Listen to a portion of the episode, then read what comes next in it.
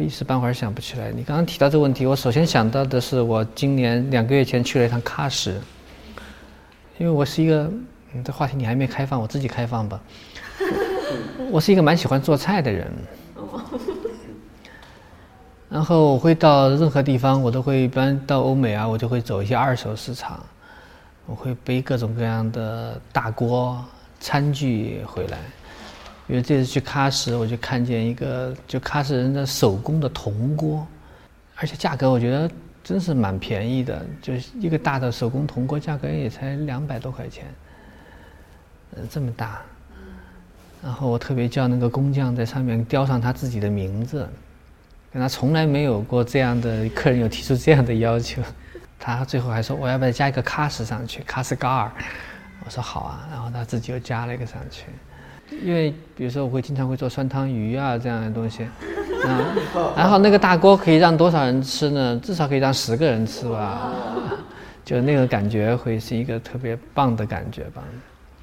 所以我经常会会做饭吧，而且我是经常我在外地出差时间长了，我广州的朋友就会说什么时候去你们家吃饭了。而且甚至有时候我被叫烦了，我说必须交钱才吃。多的时候他们是交过钱，他说好，我们交钱我们也要来吃。我我最最值得炫耀的事情是，呃，那一年在北京剪大同的片子嘛，大概时间起码有两三个月时间嘛，至少嘛。然后我也是有两个剪辑师，还有助理在一起跟我工作嘛。因为他们剪片子，我就没有事儿，不是太多，除了跟他们交流完事儿不是太多嘛。我就帮他们做饭，至少每天中饭是我做的吧，哈。然后将近一百天里面，我给他们做的饭，中午饭没有一道菜是重复的。对，我就觉得每次都给自己一点小小的挑战。然后我最不能够接受的是今天吃的跟明天一样，就是我一定要怎么着也也要做出一个新花样出来。其实也不是很难了，有的你突然间有个念头，你上网一查，有个类似的东西，你巴拉巴拉就出来了，就这样。但是还是会平时走到走走到哪儿就会买到哪儿。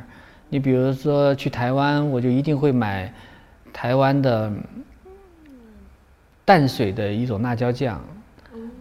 这种辣椒酱是号称就是它引进了嘛，就是把全世界最辣的辣椒，把鬼椒啊，就是就你们可能不知道，就是一些辣就辣那个那个辣素啊，是普通辣椒的几十倍的那种辣椒。就是你吃饭的时候你是足底添加的。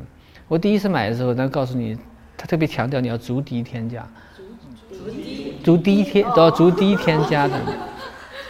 比如说我去台湾，我一定会买台湾的呃叫葱拌鹅油吧，就是鹅油葱拌就蒜拌，就是鹅油熬出来的加蒜熬出来一种一种一种一种一种油一种油，就它对它是那种饱和脂肪酸嘛，就那种它会让你的，因为你知道植物植物的那个油它会比。呃，动物油会比植物油要香嘛？那实际上为什么我说我们会喜欢吃吃猪油炒饭这种东西呢？它是有道理的。你比如我去大同，我去大同一定会买它的那个，呃，是叫莜面吧？那面只是在大同和内蒙古的南部的某一个小区域出产的，啊，它有很多很多很多东西吧？因为它呃相对气候比较寒冷，所以它会出产一些谷物。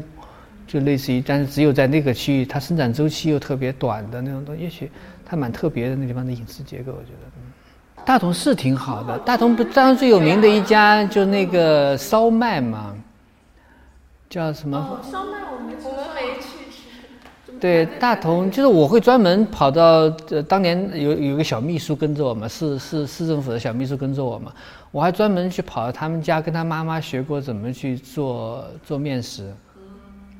就是大同的面，因为大同它可能是那个，就是五湖下来的时候，就是各种各样的文化在那地方聚集嘛。人家说大同要出美女嘛，大同最自豪是大同出过十多个皇后嘛，你知道吗？你不吃之前，你以为中原是没有美食的嘛？其实不是这样的。嗯，而且我每到一个城市，不仅是中国的城市，主要是国外的城市吧，也是我一定会去坐他的公交车。嗯。就一定会在大街上随意的去看见有人的地方，就去点一份菜，然后坐那儿以后，别人菜单我一般是看不懂的嘛，然后就呃，one more please，就看着别人桌上吃什么东西，就来一份同样的就行了。一般就用这种方法。啊，你说到底，你说要得到什么东西也没有，完全是一种视觉上、心理上的一种满足吧。